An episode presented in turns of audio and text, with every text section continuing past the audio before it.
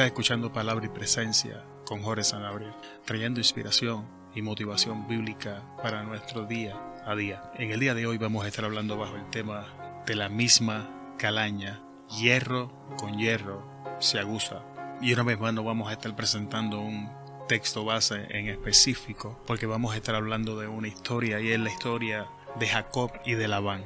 Y antes de entrar a, a los eventos de la historia como tal, vamos, vamos a recapitular cómo, cómo llegamos hasta esta parte de la historia donde Jacob ahora se encuentra viviendo con su tío Labán e inicia el proceso de transformación en su vida. Sabemos que Jacob tiene un hermano que se llama Esaú. Sabemos que Jacob le compra la primogenitura a Esaú por un plato de lentejas. Sabemos que Rebeca, su madre, cuando Isaac está a punto de bendecir o impartir la bendición de la primogenitura sobre el primogénito Esaú, le dice a Jacob que suplante a, a su hermano Esaú y de esta manera robe la bendición que Esaú resentido ahora determina que cuando su papá muera va a tomar venganza matando a su hermano. Estas palabras llegan a la palabra eh, a los oídos de Rebeca y Rebeca ahora envía a Jacob. Entonces Isaac bendice a Jacob y lo envía a la tierra de la familia de Rebeca. Y es en esta parte de la historia donde nos vamos a concentrar porque en esta primera faceta en la vida de Jacob es, es la faceta inicial en la vida de un creyente, es la faceta donde Dios comienza a relacionarse con nosotros, donde Dios comienza a organizar nuestros pasos, pero es en, en esta segunda faceta donde, donde Dios comienza a formar nuestro carácter. Y cuando hablamos de estas cosas, tenemos la tendencia de de verlo desde una perspectiva espiritual. Cuando hablamos de esto lo adornamos con espiritualidad, sin embargo, amigo que me escuchas, hermano o hermana que me escuchas, la realidad es que esto es un proceso difícil, es un proceso, de hecho es grotesco, la palabra se puede escuchar difícil y desagradable para muchas personas, pero el proceso de la formación de un carácter en el ser humano es el equivalente de romper una vasija y hacerla de nuevo. Es un proceso donde tenemos que ser desmantelados y volver a ser juntados en la forma correcta en las manos de Dios. Y muchas veces pasamos por alto cómo Dios hace esto. Y es por eso que el tema se llama de la misma calaña. Hierro con hierro se aguza. Porque para Dios formar nuestro carácter, lo que hace es que nos pone con personas de nuestra misma calaña o peor. Y es ahí donde se cumple el proverbio de hierro con hierro se usa. Dios forma nuestro carácter a través de personas. Dios forma nuestro carácter no simplemente con situaciones, sino con personas. Por eso cuando nos encontramos con personas que son difíciles para nosotros, cuando nos encontramos con personas que tenemos la tendencia de comenzar a criticarlas, de comenzar a hallarle defectos. Hemos entrado en lo que Pablo enseñaba, estamos viendo nuestro defecto en la otra persona y lo estamos criticando para que así podamos ser juzgados. Y vamos a hablar del primer principio en el día de hoy, que es el principio de la siembra y la cosecha. La siembra y la cosecha es un principio universal, es un principio que es infalible y opera tanto para las personas que estamos en la iglesia como para las personas que están fuera de la iglesia. Eh, el genérico de este principio es el que llaman karma. El karma es, es la deformación del principio bíblico siembra y cosecha, donde el karma estipula que vas a recibir lo que tú haces y que en la próxima vida vas a volver a nacer siendo un mosquito, una cucaracha, un perro, un gato, no sé, lo, lo que, lo que tus obras determinen que tú mereces eh, reencarnar. Sin embargo, el principio de la siembra y la cosecha es un principio que es experimentado en la vida actual. No tiene que ver absolutamente nada con otra vida, no tiene que ver absolutamente con la reencarnación y todo que ver con nuestra vida presente. Y ahora vamos a ver este principio funcionando en la vida de Jacob. Como mencionamos en la apertura de esta enseñanza en el día de hoy, Jacob engaña a Isaac para usurpar la bendición de Esaú.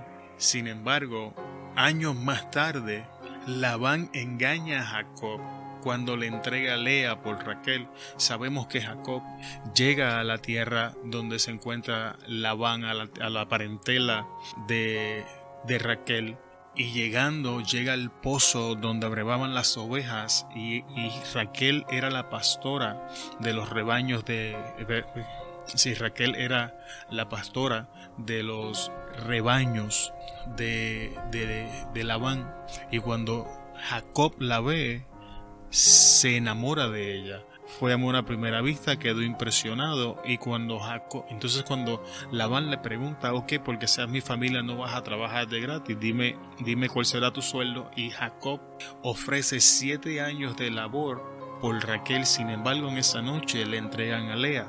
Cuando tú regresas a la historia, Jacob olvidó lo que él había hecho.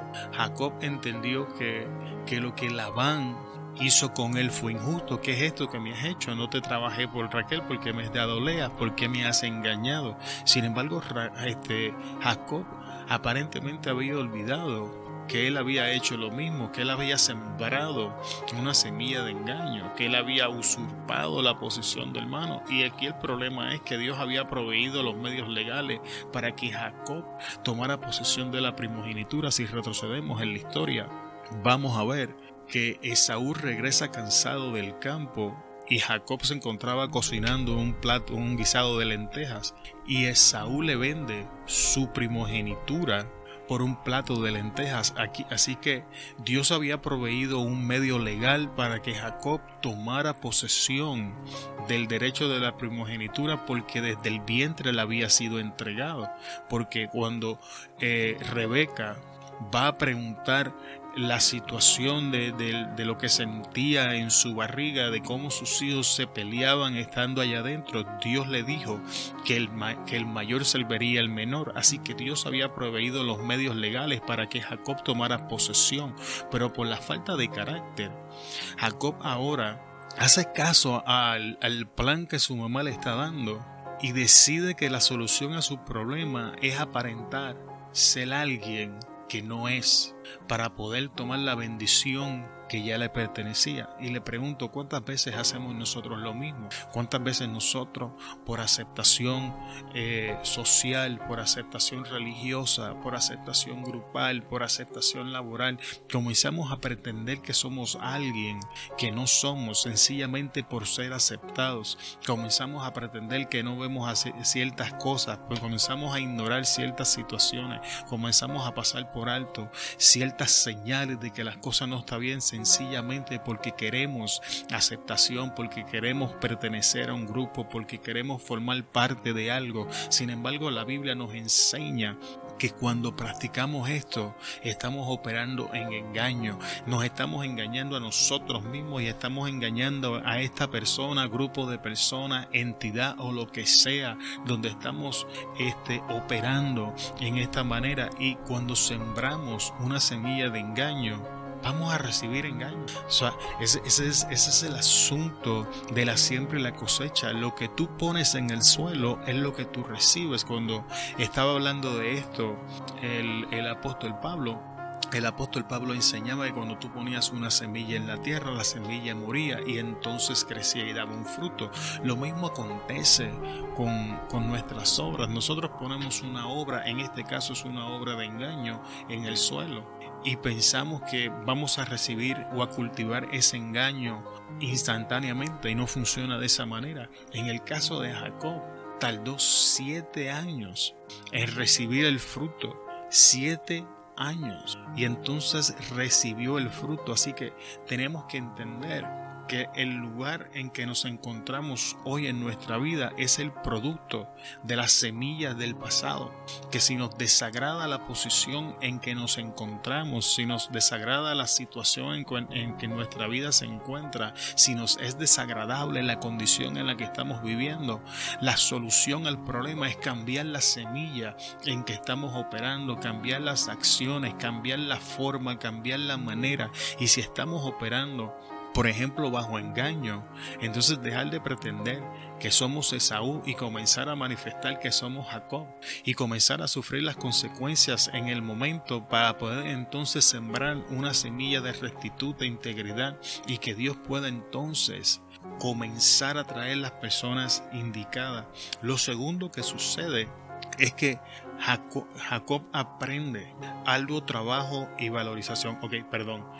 la, segunda, la segunda manera en que en que Labán engaña a Jacob es que le cambia el sueldo en múltiples ocasiones. Básicamente al final del proceso leemos que cuando Labán y Jacob están discutiendo, Jacob le dice que más de siete veces me cambiaste el sueldo. Y la razón por la que eh, el sueldo cambiaba era porque Dios estaba despojando a Labán para bendecir a Jacob y Labán constantemente no honraba su palabra y entonces continuaba deshonrando el trato, deshonrando el acuerdo que que habían creado en cuanto a la paga, que si los corderos eran listados, esos eran los que le, pertenecían a Jacob, que si los corderos eran de un solo color, entonces le pertenecían a Jacob. Pero entonces Dios bendecía a Jacob acorde a las circunstancias y esto nos trae a otro principio bíblico. No importa cuántas veces la gente cambie, no importa cuántas veces la gente intente deshonrarle el trato, Dios es fiel, Dios es veraz y no importa lo que el hombre haga, Dios siempre va a cambiar las circunstancias para operar a favor de sus hijos en el episodio del día de ayer hablábamos de que Dios siempre va a escoger a sus hijos por encima de la creación. Esto es un principio infalible, es un principio que lo vemos durante toda la Biblia, durante toda la Biblia y nos vamos a dar cuenta una y otra y otra vez que Dios despoja a la creación para bendecir a sus hijos, pero en este momento de la historia ya el carácter de Jacob está en sus toques finales, ya Jacob se ha sometido, ya Jacob está cambiando y por eso vemos ahora a Dios transicionándolo en una posición de bendición. En el principio lo transiciona a, recolectar el fruto de sus obras y en esta etapa lo, lo transiciona donde, donde Jacob puede empezar a percibir cómo Dios cambiaba las circunstancias para que operaran a su favor. En el próximo punto, Jacob aprende arduo trabajo y a valorizar las cosas que tienes. E, esto, esto es algo que yo vi en, en mi vida en, mis años de juventud, en medio de todas mis circunstancias, en medio de todo lo que pasaba, en medio, en medio de muchas cosas que no tenía, era bendecido, era, era increíblemente bendecido. Sin embargo, por la falta de carácter, no podía ver la bendición en mi vida. La falta, la falta de carácter es, es un asunto serio en, en la vida de un ser humano. Esto es tanto en la iglesia como fuera de la iglesia. La, la falta de carácter nos, nos transiciona a operar bajo nuestras emociones.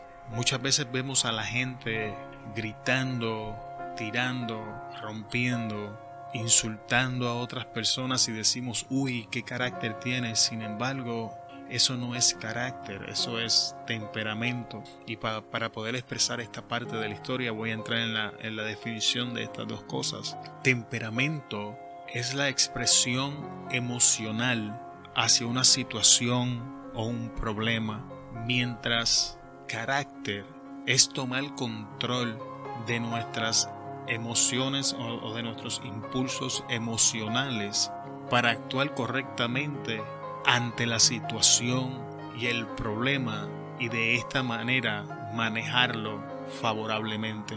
Así que cuando vemos personas que constantemente reaccionan gritando, reaccionan tirando, reaccionan violentamente, eso no es carácter, eso es temperamento. están, están operando en su emoción, no están operando en, en, su mente, están, están operando influenciados por la emoción del momento, no tienen la capacidad de tomar control de sus emociones y manejarlas de forma correcta. Y como dije, por falta de carácter, yo operé así en mi vida por muchísimos años. Y el problema con las emociones es que las emociones van y vienen. Las emociones son inconstantes. Las, las emociones ahora estás alegre, cinco minutos después estás triste. Las emociones dependen de las circunstancias, porque nuestras emociones están diseñadas para, para indicarnos de que algo está bien o no lo está, no están indicadas para que nosotros vivamos dirigidas por ellas y estamos viviendo en, en, una sociedad que está dirigida por emociones, una sociedad que le falta carácter, una, una sociedad que que, se, que sienten que el mundo está obligado a darle lo que ellos quieren, que se sienten más importantes que los demás y todo esto son, son las señales de una generación emocional, una generación que vive movida por lo que siente, movida por pensamientos de vanidad y arrogancia y es por esto que no salen de una situación para meterse en otra, no salen de un problema para meterse en otro, no salen a menos que la depresión sea la, la la enfermedad mental y sea depresión emocional, porque no son las mismas, viven de esta manera, viven intentando desaciar sus emociones. Y cuando tú vives temperamental y no en carácter, no progresas. Puedes progresar en laboralmente, pero no estás progresando.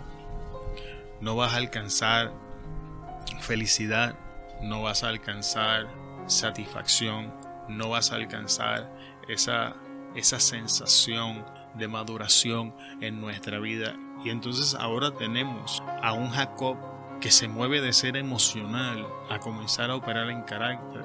Y por 20 años, independientemente de cómo se sentía, salía a trabajar cada día, independientemente de la injusticia que, que Labán estaba haciendo con él él continuaba haciendo lo que le tocaba hacer porque cuando transicionamos de emocional a operar con carácter y Dios trabaja esta área de nuestra vida, entonces comenzamos a hacer lo que tiene que hacerse porque sabemos que eso es lo correcto ya, ya dejamos de enfocarnos, no, que esto no está bien, no, que esto es injusto, no, que aquello, lo otro, y dejamos estas excusas emocionales y hacemos lo que tenemos que hacer y tomamos nuestra posición.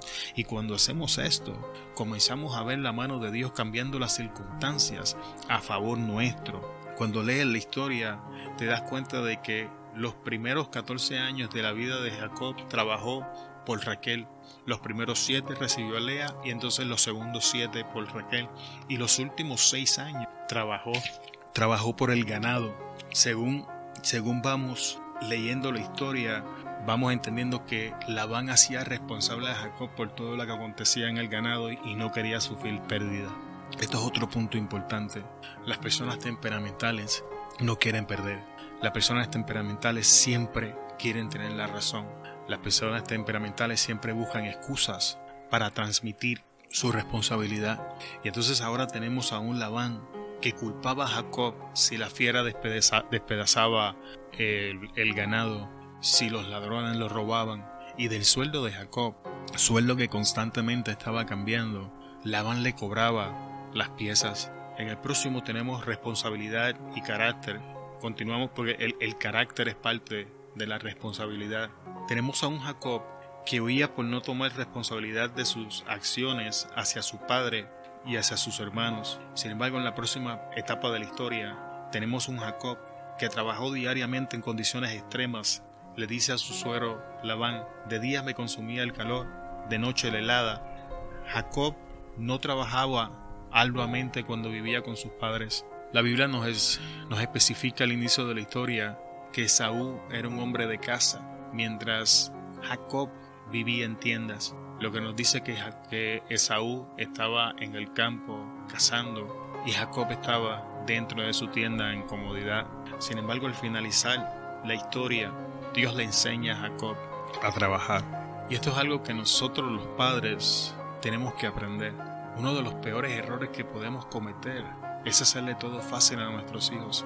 Pensamos que amar a nuestros hijos es ponerle todo al alcance de la mano. Yo soy padre, tengo una hermosa hija de 8 años al momento que estoy haciendo esta grabación y tengo un niño de 2. Y definitivamente Dios conoce mi corazón y sabe que yo quiero que ellos vivan mejor de lo que yo he vivido, que ellos no experimenten las cosas que yo he experimentado, que ellos no pasen las situaciones que yo he tenido que pasar. Sin embargo, Dios me ha enseñado que para que estas cosas se hagan realidad, tengo que permitir que Él forme el carácter de mis hijos, enseñarles integridad, enseñarles rectitud desde su niñez, para que cuando lleguen a ser adultos no tengan que pasar ese proceso de formación y Dios pueda moverlos en niveles de bendición en los que yo no me pude mover. Déjeme explicarle esto con otra historia bíblica. Cuando vamos al libro de Josué, dice que los los hijos de Israel vagaron por el desierto 40 años y la generación que Dios dijo que iba a morir en el desierto había muerto y ahora se, encontraban a punto de entrar a Canaán, que era la tierra prometida. Y Dios le dice a Josué, circuncida al pueblo. Tenemos que entender que la ley de Moisés estipulaba que los niños tenían que ser circuncidados al octavo día, pero no, no, lo habían, no habían sido circuncidados. Era una responsabilidad de sus padres. Y ahora estos niños, ahora adultos, tenían que pasar por el sufrimiento de la circuncisión. Y esto nos enseña el principio que, te estoy hablando. No, es imposible que aprendamos las cosas que se supone que nuestros padres nos enseñen. Dios va a proveer los medios para que estas cosas nos alcancen. Sin embargo, siendo ya adultos, aprender estas cosas van a ser mucho más difíciles y dolorosas que si las practicamos en nuestra niñez. Si circuncidaban al niño en su niñez, cuando el niño llegara a su etapa de adulto no iba a recordar el dolor de la circuncisión, iba, iba a poseer esa herramienta, iba a poseer esa bendición sin recordar el dolor de cómo la adquirió. Sin embargo, cuando tú entras en este proceso, vas, vas a recibir la bendición, pero el dolor, el sufrimiento y el proceso es mucho más intenso, por cuanto nuestros padres no lo hicieron. Y para poder entrar a, la, a la bendición tenemos que adquirirlo. Dios no va a omitir la veracidad de su palabra ni los principios bíblicos para favorecernos, sino que nos va a dar la capacidad de pasar por estos procesos en nuestra etapa adulta y yo soy fruto de esto. He tenido que aprender cosas en mi vida adulta que se supone que ya supiese. Dios tuvo que empezar a formar mi carácter a mis 32 años, cuando mi carácter se supone que ya estuviese formado desde mi niñez y he tenido que pasar procesos intensos para poder llegar a donde Dios me ha traído y entonces lo que Dios me ha enseñado es que es mi responsabilidad como padre transmitir estas cosas a mis hijos para que cuando mis hijos lleguen a, a, las etapas de adultez ya tengan esas herramientas y no recuerden el dolor de cómo las adquirieron y puedan pasar por ese proceso y entrar a lo prometido sin experimentar el dolor que yo he pasado. Es nuestra responsabilidad como padres hacer estas cosas. Es nuestra responsabilidad como padre enseñarle a nuestros hijos. Y enseñarle a nuestros hijos no decirle haz lo que te digo, no es lo que yo hago, sino es que ellos te vean haciéndolo, es que ellos crezcan viéndote hacer estas cosas, es que ellos crezcan viéndote abrirle el camino, es que ellos crezcan viéndote servir de ejemplo. Y ahora tenemos a un Jacob pasando un proceso intenso porque ni Isaac ni Rebeca le enseñaron a trabajar lo dejaron que se quedara en la tienda.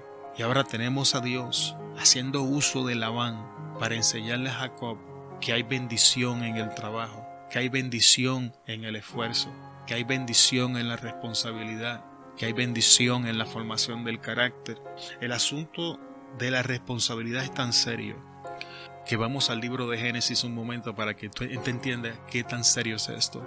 La mujer escucha la voz de la serpiente, como del fruto Adán escucha la voz de la mujer, come del fruto, se esconden, Dios los llama, ellos salen ante la presencia de Dios. Y entonces Dios comienza a enseñarle al hombre la importancia de tomar responsabilidad de sus hechos. Sin embargo, desde el inicio vemos a un Adán que le traspasa la responsabilidad a Dios por haber creado a Eva. La mujer que me diste me dio del fruto y yo comí. Y en esta expresión Número uno está culpando a Dios porque creó a Eva. Y número dos está traspasando su responsabilidad hacia Eva porque Eva, según Adán, lo engañó y él comió. Cuando le preguntan a Eva, Eva le traspasa la responsabilidad a la serpiente. Y esta es la gente que culpa al diablo y a los demonios por, sus acciones y sus circunstancias. La serpiente se quedó callada y esto simboliza a la gente que no dice una palabra, pero están en negación Y aquí, aquí tenemos los tres grupos principales donde todas las excusas y todas las actitudes para eh, traspasar responsabilidad se manifiestan en el día de hoy. Sin embargo, Dios nos enseña que a Él no le importan nuestras excusas, que a Él no le importa a quien nosotros intentemos traspasar nuestra responsabilidad, que Dios nos va a hacer responsabilidad, nos va a hacer responsable de nuestras acciones. ¿Cómo lo sabemos? A consecuencia del hombre, Dios maldijo la tierra y maldijo al hombre diciendo que con esfuerzo y sudor comería y labraría la tierra. Dios juzgó a la mujer y le dijo que ahora estaba sometida a la autoridad de su marido, que él tomaría posesión de ella y que multiplicaría el dolor de las preñeces. Y aún vuelve y estipula juicio sobre el diablo y le dice que de la descendencia de la mujer vendría el Cristo, que él, moldería en el talón y Cristo le aplastaría la cabeza. Así que parte de la formación de nuestro carácter es ponerle punto final a nuestras excusas. Dios no está interesado en escuchar nuestras excusas. Dios no va a honrar nuestras excusas. Todo lo contrario, las excusas, como te he demostrado en estos tres ejemplos bíblicos, van a traer juicio sobre tu vida. Jacob pasó este arduo proceso porque no tomó responsabilidad de sus acciones y salió huyendo. El único camino para atravesar las circunstancias es a través de ellas. El único camino es hacia adelante. Puedes huir todo lo que tú quieras, puedes intentar traspasar tu responsabilidad todo lo que quieras. La Biblia nos enseña que toda y cada una de las ocasiones Dios hizo responsable a los hombres por sus decisiones. Te lo voy a demostrar. Volvemos a Adán, Eva, la serpiente. Ya tenemos tres individuos donde Dios los posiciona para tomar responsabilidad. Vemos a un Moisés que sale huyendo de Egipto después que asesina a un egipcio y vemos a un Dios que se encuentra en la salsa ardiente y lo envía de regreso a Egipto. Tenemos a un Agar que huye de Sara y el ángel de Jehová se encuentra con ella y la envía de regreso. Y ahora tenemos a un Jacob que huía de la presencia de su padre y su hermano y ahora se encuentra con un Labán. El único, el, el único camino es hacia adelante. La única manera correcta es atravesar las circunstancias, ponerle punto final a nuestras excusas, al traspaso de la culpa y tomar responsabilidad. Este juego de la culpa es es una pérdida de tiempo. Invertimos horas buscando quién es responsable, quién es culpable, pero nunca hicimos nada para solucionar el verdadero problema, que era la situación que estaba pasando. Moviéndonos a lo que sigue, el producto del proceso. vamos a ver cómo, cómo este proceso beneficia a Jacob. Número uno, e, es, es en este proceso donde comenzamos a experimentar la multiplicación y la bendición de Dios en nuestra vida. Jacob sale sin nada, huyendo de su tierra, de su casa, de su parentela, pero cuando sale de Labán, de la tierra de Labán para regresar a su casa, Jacob regresa dirigiendo dos campamentos donde tiene ganados, donde tiene esclavos, donde tiene hijos, donde tiene esposas. Tenemos que entender esto. La bendición de Dios está sujeta a la formación de nuestro carácter. Te voy a repetir eso, es importante. La bendición de Dios en nuestra vida, la multiplicación de Dios en nuestra vida está sujeta a la formación de nuestro carácter y responsabilidad. Esto lo vemos en todos los personajes bíblicos, lo vemos en Moisés, una vez Moisés pasa el proceso y decide hacer lo que Dios le dice, la Biblia, Jehová mismo dice que no hay otro profeta como Moisés. Lo estamos viendo aquí con Jacob. Lo vemos en Josué, cuando Dios llama a Josué y Josué decide entrar en la posesión. Josué es quien conquista la tierra prometida. Y lo vamos a ver en todos, en todo, en todos los personajes. Lo vemos en Pedro. Primero lo vemos con una espada cortando la oreja de Malco. Y después lo vemos en el libro de los Hechos predicando bajo el poder del Espíritu Santo, haciendo poderosas obras. Lo vemos en Pablo. Primero perseguir a la iglesia y después tras tomar responsabilidad de sus acciones, lo vemos escribir tres cuartas partes del Nuevo Testamento. Este proceso, aunque trae un sinsabor y una amargura increíble a, a nuestro paladar, es el único camino a la multiplicación, a la bendición. El proceso es largo, el proceso es difícil, pero prepara el camino para que Dios se revele a nuestra vida. Dios no se revela a personas indisciplinadas. Dios no se reveló a un Moisés que intentó liberar la nación de Egipto por sí mismo. Dios se liberó un Moisés que ya llevaba 40 años en el desierto de Madián, viviendo con su suegro Yetro, pastoreando las ovejas. Dios se reveló a Moisés ya maduro y que estaba un poco más listo para poder recibir lo que Dios le estaba diciendo. Dios no se, no se reveló a un Jacob que estaba huyendo, se reveló a un Jacob que se sometió, a un Jacob que pasó el proceso. Dios no se reveló a un Josué antes de tiempo. Dios se le reveló a un Josué que sirvió a Moisés con integridad, con rectitud, que se sometió a la autoridad de Moisés sin cuestionarla. Todas estas son señales de madurez. Y esto es importante que lo entendamos. Dios no se revela a personas sin carácter, a personas que no toman responsabilidad. Dios no se revela a esta clase de personas. En el proceso Jacob aprende a relacionarse con Dios. Cuando Jacob está regresando a su tierra, llega un momento en que él se separa de todo cuanto tiene, de todo cuanto Dios ha puesto en su mano para hablar con Dios. Cuando nuestro carácter es formado y comenzamos a tomar responsabilidad y a colocar nuestra vida en el orden que le corresponde, entonces aprendemos a separarnos de todo lo que Dios nos ha dado para conectarnos con aquel que ha puesto en nuestras manos todas las cosas. Entonces posicionamos a Dios en el lugar que realmente le corresponde en nuestra vida. Entonces nos relacionamos con el Dios que ha hecho todas estas cosas. Entonces podemos ver a Dios en nuestra vida con claridad y esto lo vemos en la vida de Jacob. No solo eso, es cuando maduramos, cuando nuestro carácter es formado y cuando nuestra responsabilidad está en perspectiva, podemos hablar de nuestros miedos y nuestros temores con Dios sin sentir vergüenza. Jacob admite sus miedos ante la presencia de Dios cuando le dice, sálvame de mi hermano porque le temo. Jacob llegó a un punto donde ya entendía que no tenía que pretender delante de la presencia de Dios. Jacob había alcanzado un nivel donde podía llegar ante su Dios confiadamente tal cual era. Y le pregunto en este día, ¿haremos nosotros lo mismo? ¿O estaremos llegando ante la presencia de Dios pretendiendo ser algo que no somos? Hablando de ministerios, de predicaciones, hablando de nuevas obras, de nuevas misiones, pidiendo crecimiento y expansiones, pero le hablamos de nuestros temores, expresamos nuestros miedos, hablamos de nuestras debilidades confiadamente con nuestro Dios, o todavía sentimos la necesidad de pretender delante de Él de pretender que todo está bien cuando no lo está, de decirle que todo está bajo control cuando no lo está, de decirle que estamos bien cuando estamos quebrantados, de ignorar todas las señales de que las cosas no están bien en nuestra vida mental, espiritual ni emocional. Una persona cuyo carácter ha sido formado, cuyas responsabilidades están en su lugar, posiciona a Dios en el lugar correcto y llega ante Él tal cuál es. La recompensa de esto es que cuando Dios decide encontrarse con nosotros, Dios le pregunta a Jacob, ¿cuál es tu nombre? Y esto es una pregunta que ya le habían hecho a Jacob. Cuando Isaac lo va a bendecir, Isaac le pregunta, ¿quién eres hijo? Yo soy Esaú, tu hijo. Y cuando Isaac lo bendice, le dice, realmente la voz es la voz de Jacob, pero las manos son las manos de Esaú.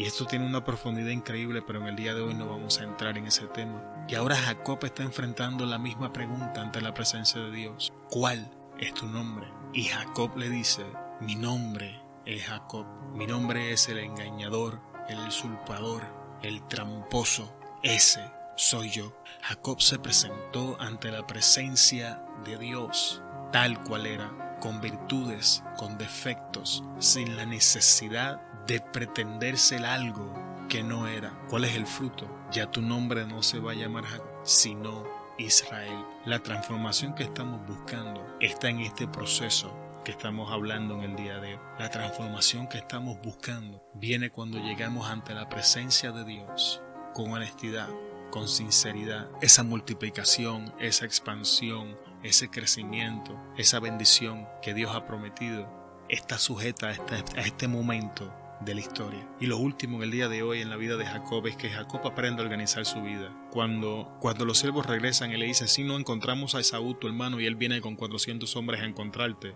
Jacob organiza su vida, organiza los grupos. Jacob pone al frente primero los esclavos, después pone a Lea y por último pone a Raquel. Y esto habla de orden, en nuestra vida. Los esclavos habla de las masas, habla, habla de la gente sin compromiso en nuestra vida. Lea, por más triste que se escuche, Lea era algo que Jacob necesitaba pero no, no amaba.